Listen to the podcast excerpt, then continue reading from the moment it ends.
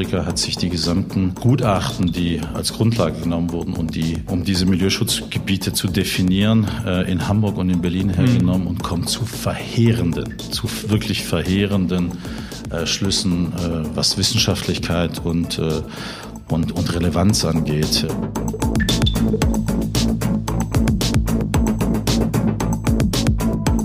Das ist der Immobilieros-Podcast von Immocom. Jede Woche Helden, Geschichten und Abenteuer aus der Immobilienwelt mit Michael Rücker und Yvette Wagner.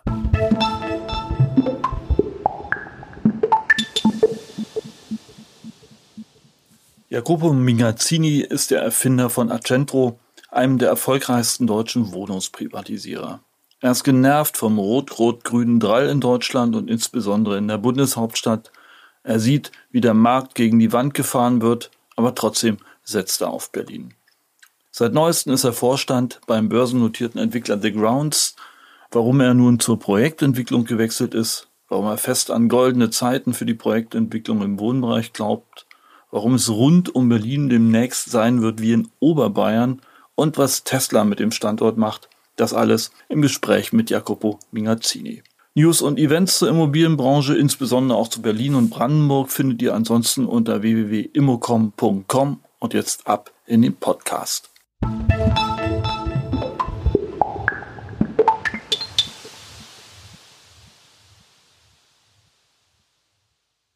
Herr Mingert, Sie sind seit 1. Januar Vorstand bei äh, The Grounds. Vorher haben Sie ja Accentro aufgebaut.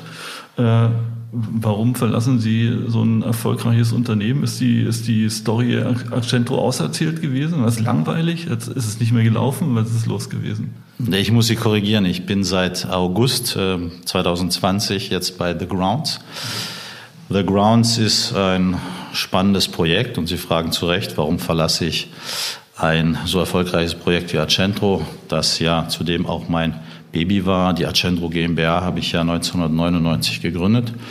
Ähm, ja, hat verschiedene Gründe. Der wichtigste vielleicht, dass ich das Gefühl hatte, ähm, mal was Neues äh, machen zu müssen. Das Thema Projektentwicklung hat uns ja ähm, auch bei der Accentro ähm, zuletzt äh, immer stärker äh, interessiert und der Schwerpunkt bei The Grounds liegt jetzt deutlich stärker in der Projektentwicklung im Verhältnis zu dem Thema Privatisierung, was ja bei der ähm, Accentro im Vordergrund stand. Ähm, und ich denke, dass die nächsten zehn Jahre ähm, ganz sicher der Thema Projektentwicklung und der Schaffung von neuem Wohnraum gelten. Wir diskutieren seit spätestens äh, 2015 über Engpässe, insbesondere in Metropolregionen äh, im Bereich äh, Wohnungen und äh, haben es immer noch nicht geschafft, ähm, diese Lücke zu schließen. Und wir wollen mit The Grounds einen Beitrag dazu leisten. Zudem ist ähm, sagen wir, äh, die Mitaktionäre und die Geschäftsführung,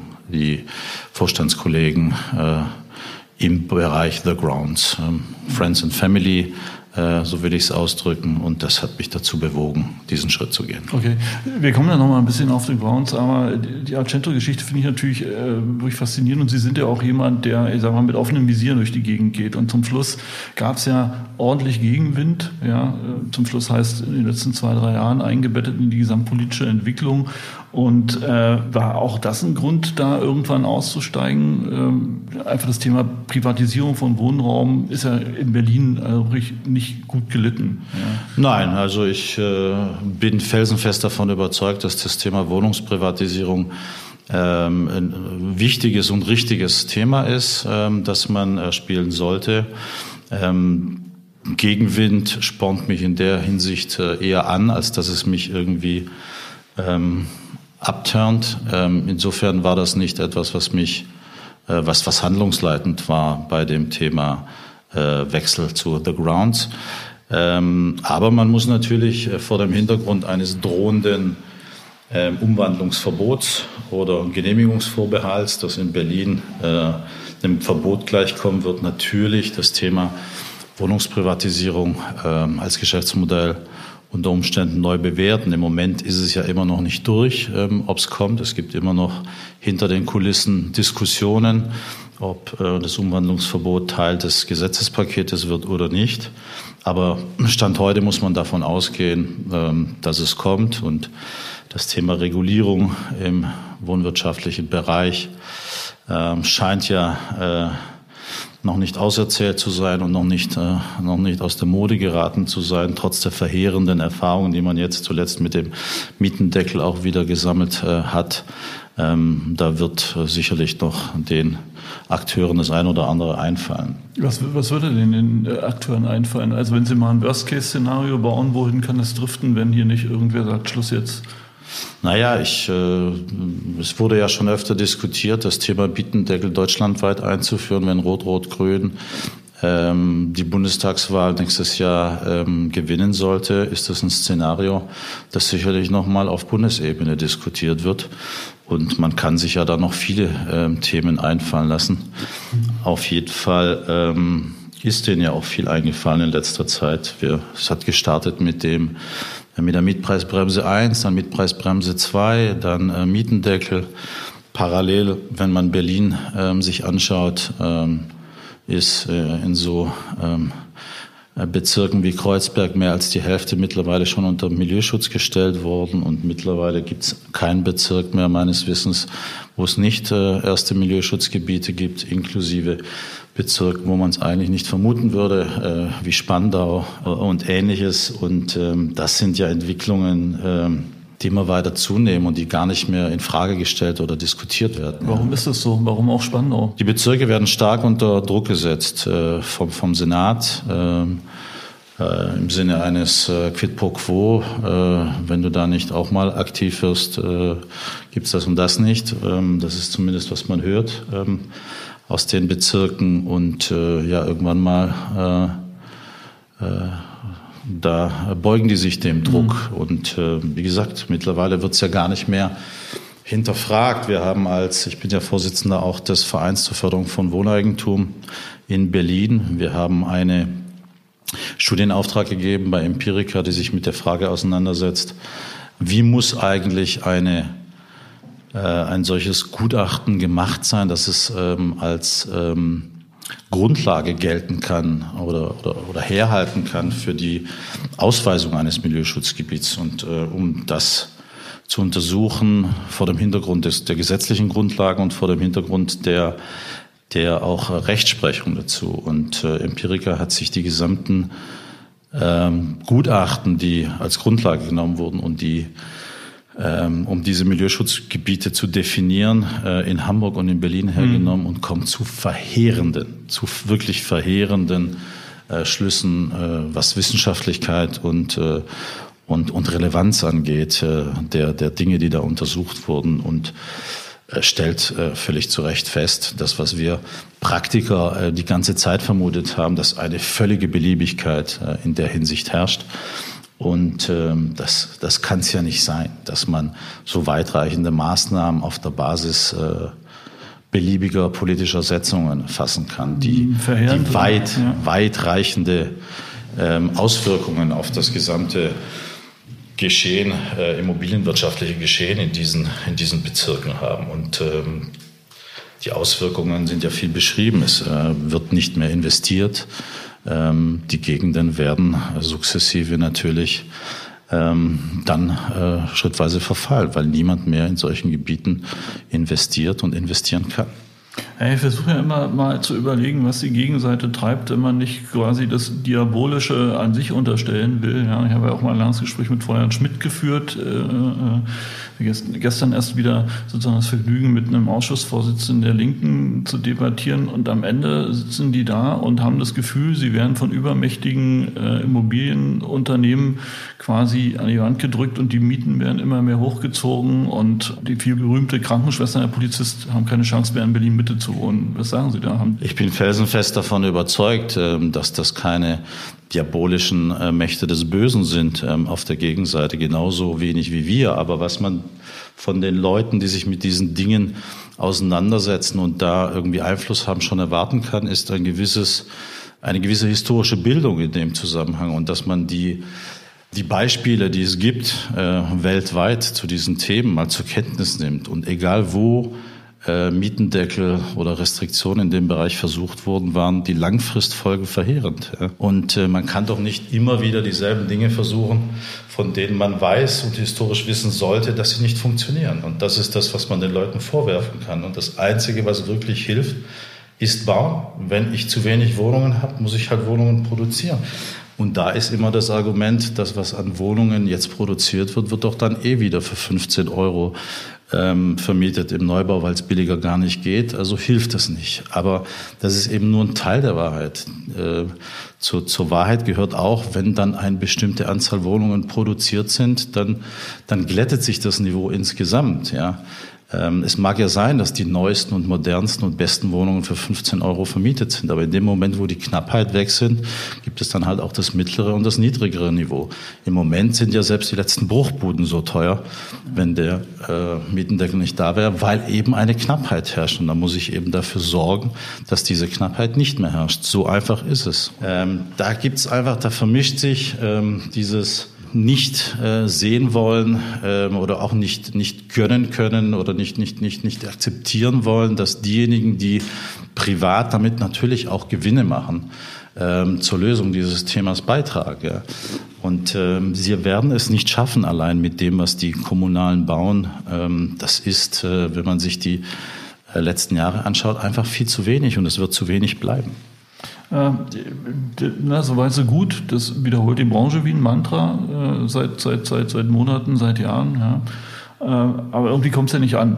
So, und die interessante Frage ist doch, Kollege Gröner ja, ist jetzt quasi per Veröffentlichung äh, auffällig geworden, äh, dergestalt, dass er 800.000 Euro an die CDU überwiesen hat, ja, 500 Bundes-CDU, 300 Berliner. Äh, ähm, ist das ein Weg, um Verständnis in der Politik zu schaffen? Ich weiß nicht, ob es ein Weg ist, äh, um Verständnis äh, zu schaffen. Ähm, hier wollte er offensichtlich eine Partei, von der er glaubt, dass sie das richtige Programm hat, ähm, auf ihrem weiteren Weg unterstützen, was völlig legitim ist.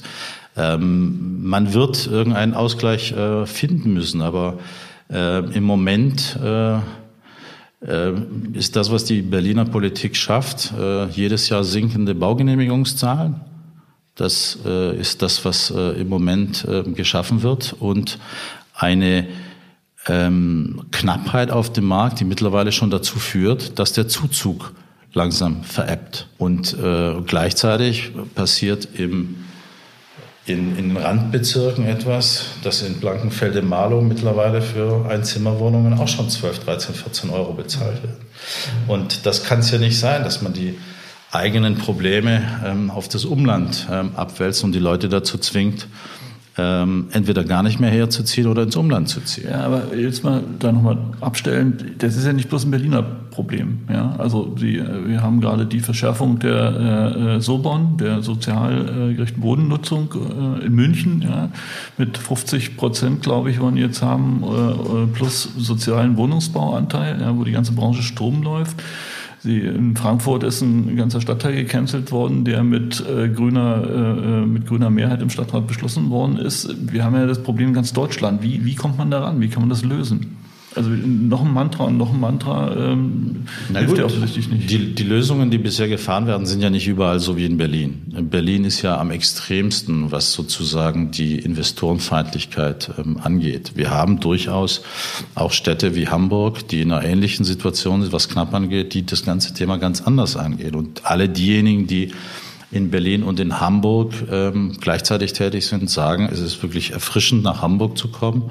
Ähm, da hat man äh, äh, alle Gesprächspartner an einem Tisch und es wird versucht, die Probleme gemeinsam zu lösen und in einer, in einer gewissen Geschwindigkeit zu lösen. Und in Berlin musst du halt mittlerweile ähm, ist die durchschnittliche Laufzeit für einen, einen B-Plan acht Jahre, was dazu führt, dass keiner mehr sich auf diesen Weg macht, weil kaum einer die finanziellen Ressourcen hat oder, oder Businesspläne schreiben kann, wo er sagt, um acht Jahre, ja, bis ich dann irgendwann mal den ersten Stein auf den anderen setze. Das, das sind unmögliche Verhältnisse und deswegen begibt sich keiner mehr ähm, auf diesen Weg, B-Pläne zu machen oder kaum einer. Und deswegen sinken auch die Baugenehmigungszahlen unter Rot-Rot-Grün Jahr für Jahr. Und das kann es ja nicht sein, ja, dass man irgendwie darauf hofft, ähm, dass die Kommunal irgendwann mal da so viel übernehmen können, dass man ganz ohne die Privaten auskommt. Das wird nicht passieren und das wird nicht funktionieren. Na gut, aber ein Rezept haben wir trotzdem nicht. Sie müssen in die Politik gehen, Herr Mingazzini. Das ist das Letzte, was ich tun würde, aber ich würde mir sehr hoffen, dass die, dass die Politik mal ein bisschen ähm, mehr reflektiert. Äh, wo hatten wir erfolgreiche äh, Modelle? Wir müssen gar nicht so lange in Berlin zurückgehen. Schauen Sie sich in Berlin zu Sonderafa-Zeiten an. Ähm, die Sonderafa hat dazu geführt, dass hier die Zahl explodiert sind, die, die Fertigstellungszahl. Dreimal so viel Fertigstellung wie heute. Was hat, das hat dazu geführt, ähm, dass irgendwann mal Leerstand entstanden ist. Es waren so viele Wohnungen da. Das waren ja auch Neubauwohnungen, die heute nicht gelitten sind, weil man sagt, die kosten doch dann eh 15 Euro und sind nur für die Reichen. Damals ist genau das entstanden. Ganz viel Neubauwohnungen, was dazu geführt hat, dass die schlechteren Wohnungen in den Stadtrandlagen 10, 15 Prozent Leerstand hatten. In Marzahn, in Spandau, überall. 10 Prozent plus Leerstand. Man hat über Abriss nachgedacht vor 15 Jahren in Berlin. Das ist nicht so lange her. Und ähm, ja, und äh, dann kam der Zuzug und auf den hat man nicht reagiert. Man hat nicht mit den entsprechenden äh, Neubauten reagiert wie damals zu Sonderafferzeiten in den 90er Jahren. Aber da sieht man, wenn viel gebaut wird, gehen die Mieten nicht hoch, sondern die Mieten gehen runter, weil alles, was dann irgendwann über ähm, drei, vier Prozent Leerstand im Bestand äh, führt, führt zu einer Reduktion der Preise in der Breite. Da gibt es Empirika-Untersuchungen, die das deutlich zeigen. Und äh, das muss irgendwann mal einfach akzeptiert werden. Und dann muss man auch akzeptieren, dass Private natürlich damit Geld verdienen. Okay, dann schauen wir mal, wann es anfängt zu wirken, wenn es ankommt. Ich glaube, ich glaube, das wird schwierig. Ähm, aber das wird in Berlin so schnell nicht passieren. Äh, einen, einen grundlegenden Politikwechsel brauchen. Wenn man sich im Moment die Umfragewerte anschaut, ist das nicht gerade ein äh, realistisches Szenario. Berlin ist eine Mieterstadt. Ja. Definitiv. Zwei Legislaturen wird es mindestens noch dauern. Aber das Interessante ist ja, dass es am Ende auch den Mietern zugutekommt. Das Sonderafa-Thema Damals hast du unter einem Dutzend Wohnungen in zentralen Lagen für fünf Euro aussuchen können. Damals waren die Immo-Scout-Seiten zu Vermietungen, äh, hast du Dutzende von Seiten gehabt. Heute gibt's gar nichts mehr. Seit dem Mietendeckel sind die Angebote äh, um 60 Prozent runtergegangen. Die Kaufpreise hoch, die Mietpreise gedeckelt, aber niemand vermietet mehr. Okay, ja, schauen wir mal, wie das läuft. Ähm, spätestens auch bei der Bundestagswahl. Berlin wählt ja auch dieses Jahr. Berlin wählt auch. Ja. Berlin wählt auch. The Grounds, Herr Mingatini, The Grounds. Ähm, was ist das Spannende an The Grounds? Wo sind die Potenziale? Warum, warum das Schnellboot Accentro und warum zu The Grounds? Wo geht's hin mit The Grounds? Also wir wollen uns ähm, relativ breit aufstellen. Die Klammer ist Wohnungswirtschaft. Wir werden das Thema ähm, Projektentwicklung in den Vordergrund stellen. Wir sind im Moment mit Projekten in Berlin, in Leipzig, in Magdeburg, in Frankfurt, in Bad Zwischenahn ähm, am See und äh, Parallel zum Projektentwicklung werden wir uns auch mit Privatisierung beschäftigen. Äh, wir haben in Nordrhein-Westfalen zurzeit ein Projekt. Wir haben äh, eins in Berlin. Wir werden eins im Speckgürtel Berlins äh, in Kürze in den Vertrieb bringen. Und die dritte Säule ist, dass wir auch einen Bestand aufbauen wollen. Der wird sich zum Einspeisen aus Dingen, die wir selber bauen und zum anderen aus Dingen, die wir zukaufen. Und die Klammer ist eben das Wohnungswirtschaftliche. Und, da wollen wir sukzessive in all diesen drei Säulen wachsen und äh, ja, ein spannendes Projekt. Aber Berlin ist ja doch noch dabei, interessanterweise, trotz acht Jahre äh, auf eine Baugenehmigung. Sie haben was mit Baugenehmigung gekauft. Ähm, wir haben, ähm, was Projektentwicklung angeht, im Moment nichts in Berlin. Wir haben im Speckgürtel. Ah, okay, Speckgürtel. Ja. Und äh, warum mittelgroße Städte? Ich meine, warum Osten? Warum nicht Ruhrgebiet? Ähm, also wir sind da im Grunde opportunistisch ähm, aufgestellt. Wir ähm, schauen uns vieles an und äh, entscheiden uns dann für die aus unserer Sicht interessantesten Dinge. Wir schließen nichts aus. Äh, wir werden sicherlich den Schwerpunkt ähm, auf Berlin, Leipzig, Magdeburg weiterhin äh, setzen, aber wir schließen nichts aus. Okay, jetzt hatten Sie ja skizziert, äh, wo die Geschäftsfelder liegen. Ich fasse mal zusammen, es ist Bestand, es ist Entwicklung, es ist auch Handel. Ja. Jetzt mal für mich, äh, was, was muss so ein börsennotierter Konzern für eine Rendite erwirtschaften? Kann man das so pauschal beantworten? Ähm, Rendite bezogen aufs Eigenkapital? Mhm. Naja, wir sind auf jeden Fall ähm, bestrebt, eine, eine zweistellige Rendite zu machen. Wenn wir es runterbrechen auf die auf die einzelnen Projekte, was für einen Ergebnisbeitrag ähm, die bringen müssen, dann ist es äh, in der Projektentwicklung sicherlich äh, um die 20 Prozent. Und das gleiche gilt auch für die Privatisierung.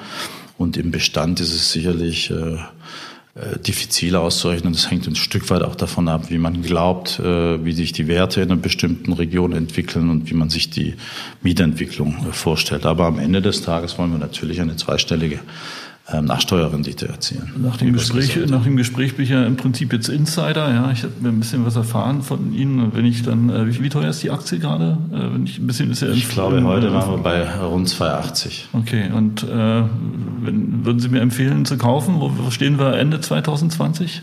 Also wir gehen natürlich davon aus, äh, also ich meine, äh, eben als ich eingestiegen bin, waren wir ungefähr bei 1,30, 1,40. Jetzt stehen wir bei 2,80. Wir hoffen natürlich, dass wir diese Entwicklung ähm, fortsetzen können. Und äh, ja, ich glaube, wenn Sie ähm, Vertrauen in das Management, also in Herrn Krienen, den Sie ja, glaube ich, auch kennen, und in mich setzen, dann äh, sollten Sie investieren. okay, okay, gut, das will ich dann gleich äh, noch im ICE werde ich das ankurbeln. Aber sagen Sie mal, wenn Sie die drei Säulen haben, ja, Bestand, im Bestand ist doch die Ertragssteigerung endlich. Das, äh, das kann doch nicht die, der große, da werden Sie doch nicht auf zweistellige Renditen kommen. Oder? Doch, also wir sind jetzt gerade dabei, etwas zu kaufen, wo wir äh, denken, dass die Neuvermietungen 40 Prozent über der aktuellen Bestandsmiete ähm, liegen werden und wo wir einen Quadratmeterpreis im Einkauf haben, ähm, wo wir sagen, ähm, das ist äh, sehr, sehr, sehr günstig und wo wir sehr stark glauben, dass wir da eine, starke Wertentwicklung ähm, erzielen können, äh, ohne ohne viele Entwicklungsmaßnahmen, alleine durch äh, Fluktuation und Neuvermietung. In welchen Regionen kriegt man solche Schnäppchen? Und das hier ist im Speckgürtel Berlin. Speckgürtel, okay. Ähm, Stichwort Entwicklung. Also Sie hatten skizziert, dass, oder Sie, Sie nehmen an, dass äh, Deutschland äh, einen großen Wohnungsmangel hat. Heute hat äh, Michael Schick sich äh, aus der Deckung äh, gewagt und hat prophezeit, dass wir quasi aufpassen müssen, also der Chef des IVD, ja, aber auch Makler, nicht in den Bauwahn äh, hinein zu gelangen und die Mieten kommen nicht mehr hinterher. Äh, auf der anderen Seite sehen wir ne, große Entwickler, ich sag mal sowas wie Consus, sto die stoßen aktuell im großen Stil Entwicklungen ab. Äh, braut sich da nicht was zusammen? Ist es nicht ein bisschen äh, schwierig, äh, also massiv auf Entwicklung zu setzen? Also ich glaube, die, das Abstoßen von Consus äh, war geschuldet dem Umstand, dass sie von äh, ADO übernommen wurde und die sich konzentrieren wollen auf ähm, auf das Thema Wohnen und auf die Top-7-Städte. Ich glaube, das war einfach eine Bereinigung des Portfolios, um es auf das Geschäftsmodell ähm, von Adler Group ähm, zuzuschneiden. Ich glaube, wenn man sich anschaut, äh, wie die Bevölkerungsentwicklung die letzten Jahre war, was wir uns vorgenommen hatten, an Fertigstellungszahlen zu liefern, und was tatsächlich passiert ist. Und wenn man sich die Mietniveaus ähm, in den großen Städten anschaut, dass wir da noch ganz weit weg sind äh, von der Sättigung. Aber natürlich muss man ähm, jedes Projekt für sich ähm, beurteilen. Und das wollen wir tun. Also wir wollen, ich hatte es ja skizziert, opportunistisch äh, mit diesen Themen umgehen und uns sehr genau anschauen, welche Projekte wir machen und welche wir nicht machen. Und wir sind da relativ äh, offen und breit aufgestellt. Aber ich glaube, für die Städte Hamburg, für die Städte Berlin, Köln, Düsseldorf äh, sehe ich noch nicht, äh, oder Stuttgart und äh, München, ähm, sehe ich noch nicht irgendwie eine Sättigung ähm, okay. am Ende des Horizonts. Ich kenne jetzt keine der Top-Metropolen, wo man sagen müsste, äh, wenn ich mir die Bevölkerungszahlen, die aktuellen Leerstände die Bevölkerungs, die prognostizierte Bevölkerungsentwicklung und Ähnliches anschaue, dass wir da auf Leerstände hinlaufen und auf, äh, auf sinkende Mietniveaus. Ähm, sehe ich jetzt äh, in keinen der wichtigen Metropolen. Und dann haben Sie, ich habe mal durch Ihren Geschäftsbericht geblättert, ja auch nochmal in, in der Risikoabschätzung aus, ausgiebig die Risiken, die sich aus der Covid-Situation ergeben, gewürdigt. Äh, und es zeichnet sich ja ab, ja, dass es ein langer, steiniger Weg wird die Kollegen aus der Gewerbeimmobilie verzeichnen schon, äh, ich will mal sagen, nicht erhebliche, aber deutliche Schwierigkeiten bei der Finanzierung ihrer Projekte. Angenommen, wir kriegen eine Wirtschaftskrise, die Einkommen, sagen wir mal, steigen nicht mehr ins Unendliche. Die Banken haben eine Menge faule Kredite. Kriegen wir ein Finanzierungsproblem auch bei der Wohnprojektentwicklung? Wie schätzen Sie die Lage da ein? Das Gute an der Assetklasse Wohnen oder am Wohnen insgesamt ist ja, dass ähm, am Ende muss man immer irgendwie wohnen. Ein Dach über dem Kopf äh, braucht jeder. Und im Moment äh, bringt uns Covid dazu, ja ähm, eher unsere Flächenbedarfe nach oben zu schrauben als nach unten. Wohnen. Ich denke schon. Also ich denke, dass äh, das Thema Homeoffice schon dazu führt, dass die Leute lieber noch mal mindestens ein halbes Zimmer mehr sich wünschen würden, äh, um in Ruhe ein Arbeitszimmer einzurichten. Ich glaube, ähm, ich glaube, ähm, das ist dann praktisch das Spiegelbildliche zum zum vielleicht zur Reduktion, möglicherweise Reduktion von Gewerbeflächen. Ich glaube nicht, dass die vielfach diskutierte ähm, Reduktion äh, des Gewerbebedarfs so dramatisch ausfallen wird, wie es mancherorts diskutiert wird, weil am Ende des Tages der Austausch mit Kollegen, ähm, das Treffen und das gemeinsam Diskutieren äh, über Projekte, über Themen schon noch ein wichtiger Bestandteil ähm, eines Arbeitsumfeldes ist. Aber ja, also bestimmte, bestimmte Arbeitsbereiche werden, das wird sicherlich nicht mehr zurückgedreht. Wenn bestimmte Jobs gut vom Homeoffice funktionieren, ähm, wird der Digitalschub, der jetzt äh, in allen Betrieben äh, angeschoben wird, äh, sicherlich nur zum Teil äh, zurückgedreht. Also ein bisschen was wird das im Gewerbeimmobilienbereich Einfluss haben. Für den Wohnimmobilienbereich sehe ich es nicht. Aber davon, selbst wenn Krise kommt, am Ende des Tages wirst du da nicht so viel ähm, abschneiden können im Wohnbereich da wird es nicht eine große Redimensionierung oder eine Verkleinerung ähm, geben in dem Bereich. Aber das, was Kollege Schick beschreibt, dass die, die Preise steigen und die Mieten nicht hinterherkommen, äh, jetzt mal von den Projekten von Le Grounds äh, abgesehen, ja, aber laufen wir da nicht in eine problematische Situation rein? Hat er da nicht recht oder äh, wird das ein dauernder Effekt sein, dass sich die Preise von den Mieten. Naja, ich meine, das, das kann nicht unendlich laufen. Also ich meine, das muss sich, die Renditen müssen sich ja in irgendeiner Form am Ende über die, über die Mieten darstellen lassen. Also die Schere kann nicht unendlich auseinanderlaufen, aber ähm, das, was wir im Moment sehen an Zinsniveaus, ähm, ist natürlich so niedrig, ähm, dass, dass ich nicht das Gefühl habe, dass wir da am Ende der Fahnenstange sind. Und ich habe nicht das Gefühl, dass wir riesige Spielräume haben für Zinsentwicklungen nach oben. Ja. Insofern mache ich mir auf der Front äh, nicht, nicht, nicht so sehr Sorgen. Ja. Also Natürlich macht mir die Angelegenheit, dass die Zinsen äh, dauerhaft so niedrig äh, gehalten werden auf einem Niveau, das äh, sagen wir, wieder natürlich äh, niedrig ist. Äh, das bringt natürlich insgesamt Verwerfungen äh, in die Situation rein. Irgendwie ist es eine wieder natürliche Situation, dass Geld und Risiko nichts mehr kostet. Ja, das bringt natürlich ähm, auf der Sparfront, auf der Anlagefront Unwuchten rein, deren Endergebnis wir noch nicht kennen, weil so lange äh, so haben wir das noch nicht durchgespielt. Aber irgendwann mal wird es da schon Probleme geben. Aber insgesamt wird das Thema Assetklasse Wohnen äh, immer das sein, das am risikolosesten geht, weil am risikolosesten funktionieren wird, weil das ist ein Bereich, der einfach nicht abdingbar ist und der krisensicher ist. Wohnen wird man immer müssen. Ähm, jetzt habe ich mal geguckt. Na, Sie haben also zu, die Geschäftszahlen erste Hälfte des Jahres äh, äh, eine Million Ertrag vor Steuern. Ja, jetzt äh, klingt für mich äh, als äh, derjenige, der am Spielfeldrand steht, äh, noch nicht so richtig viel. Sie wollen auf zwei Millionen äh, hoch am Ende des Jahres. Und ähm, jetzt habe ich mal gesehen, wo haben Sie schöne Erträge gefahren? Also Sie haben ja wirklich einen hübschen Deal gemacht dort äh, in Grünheide, oder? Im September gekauft und im Dezember wieder verkauft. Das war Ihr Jahresergebnis im Prinzip, der Deal, oder? Nein, wir haben unser ähm, Jahresergebnis mehrfach angepasst und zuletzt auf 4 Millionen Nachsteuerergebnis. 4 Millionen Nachsteuerergebnis ist für ein Unternehmen unserer Größenordnung sehr gut.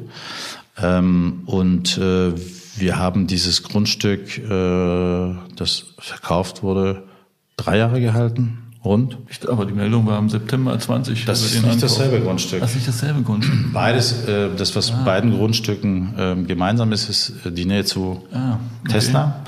Aber das, was wir verkauft haben, haben wir verkauft, weil es eben nicht in die zukünftige Ausrichtung von Grounds passt. Das war ein gewerbliches Grundstück und da haben wir natürlich davon profitiert, dass in diesen drei Jahren ähm, diese Ansiedlungsentscheidung von Tesla gefallen ist, was natürlich eine ganz andere Nachfragesituation ähm, hergestellt hat und eine ganz andere Fantasie. Ja, und das war natürlich ein, äh, ein Glücksfall, ein mhm. Top-Deal äh, für uns. Und das andere ist ähm, in Erkner, und da haben wir ein äh, 5000 Quadratmeter rund großes Baugrundstück gekauft, das wir jetzt gerade entwickeln. Wir haben im Dezember schon den Bauantrag ähm, eingereicht und da profitieren wir sicherlich auch von der Tesla-Entwicklung. Wir liegen ein Kilometer Luftlinie von dem Tesla-Werk und Sie wissen, da werden ein Haufen Leute wohnen, äh, arbeiten und die müssen ja auch irgendwo wohnen, ja. zumindest Merkt die, die von außen aktuell, zuziehen. Tesla dort? Also wenn Sie also nicht, nicht, also klar, es steht ja schon da, aber was macht das mit dem Markt? Also ich meine, Sie, Sie, Sie haben gesehen, was, äh, was 30, äh, 40.000 Menschen Zuzug mit dem Berliner Wohnungsmarkt gemacht haben. Und jetzt wollen da in der zweiten Ausbaustufe 40, 50.000 Menschen arbeiten. Die werden sicherlich nicht alle neu hinzuziehen, aber es wird sicherlich äh, eine Verlagerung der Nachfrage in diese Region mit sich bringen. Und ich glaube, dass wir da das Finden von Nutzern und damit auch von Käufern äh, für diese Immobilie, die wir da entwickeln, keinerlei Probleme haben werden. Insofern, wir setzen, was diese zukünftige Entwicklung angeht, schon stark auf die Umlandentwicklung, weil wir natürlich schon seit Jahren beobachten, wie da die Preise immer noch auf einem vertretbaren Niveau sind, äh, wenn man wenn man vernünftig einkauft und ähm, aber die Mieten schon äh, im zweistelligen Bereich da äh, auf breiter Front liegen, ja, und das geht ein ganzes Stück weit von Berlin mittlerweile weg. Und äh, ich glaube, dass wir da äh, sicherlich auf lange Frist, aber das ist zumindest die Hoffnung und die Erwartung, die ich habe, sowas wie die Oberbayerisierung des Umlands äh, sehen werden. Wenn Sie, heute, ja. mhm. wenn Sie heute von München 50 Kilometer, egal in welche Richtung fahren, ist es immer noch teuer. Und ähm, ich glaube und denke, wenn Sie von heute an 10, 15, 20 Jahre vorwärts denken, dass wir sowas Ähnliches auch in Berlin erleben werden. Das war der Immobilieros Podcast. Alle Folgen finden Sie unter www.immobilieros.de und überall dort, wo man Podcasts hören kann. Aktuelle News aus der Immobilienbranche gibt es unter www.immocom.com.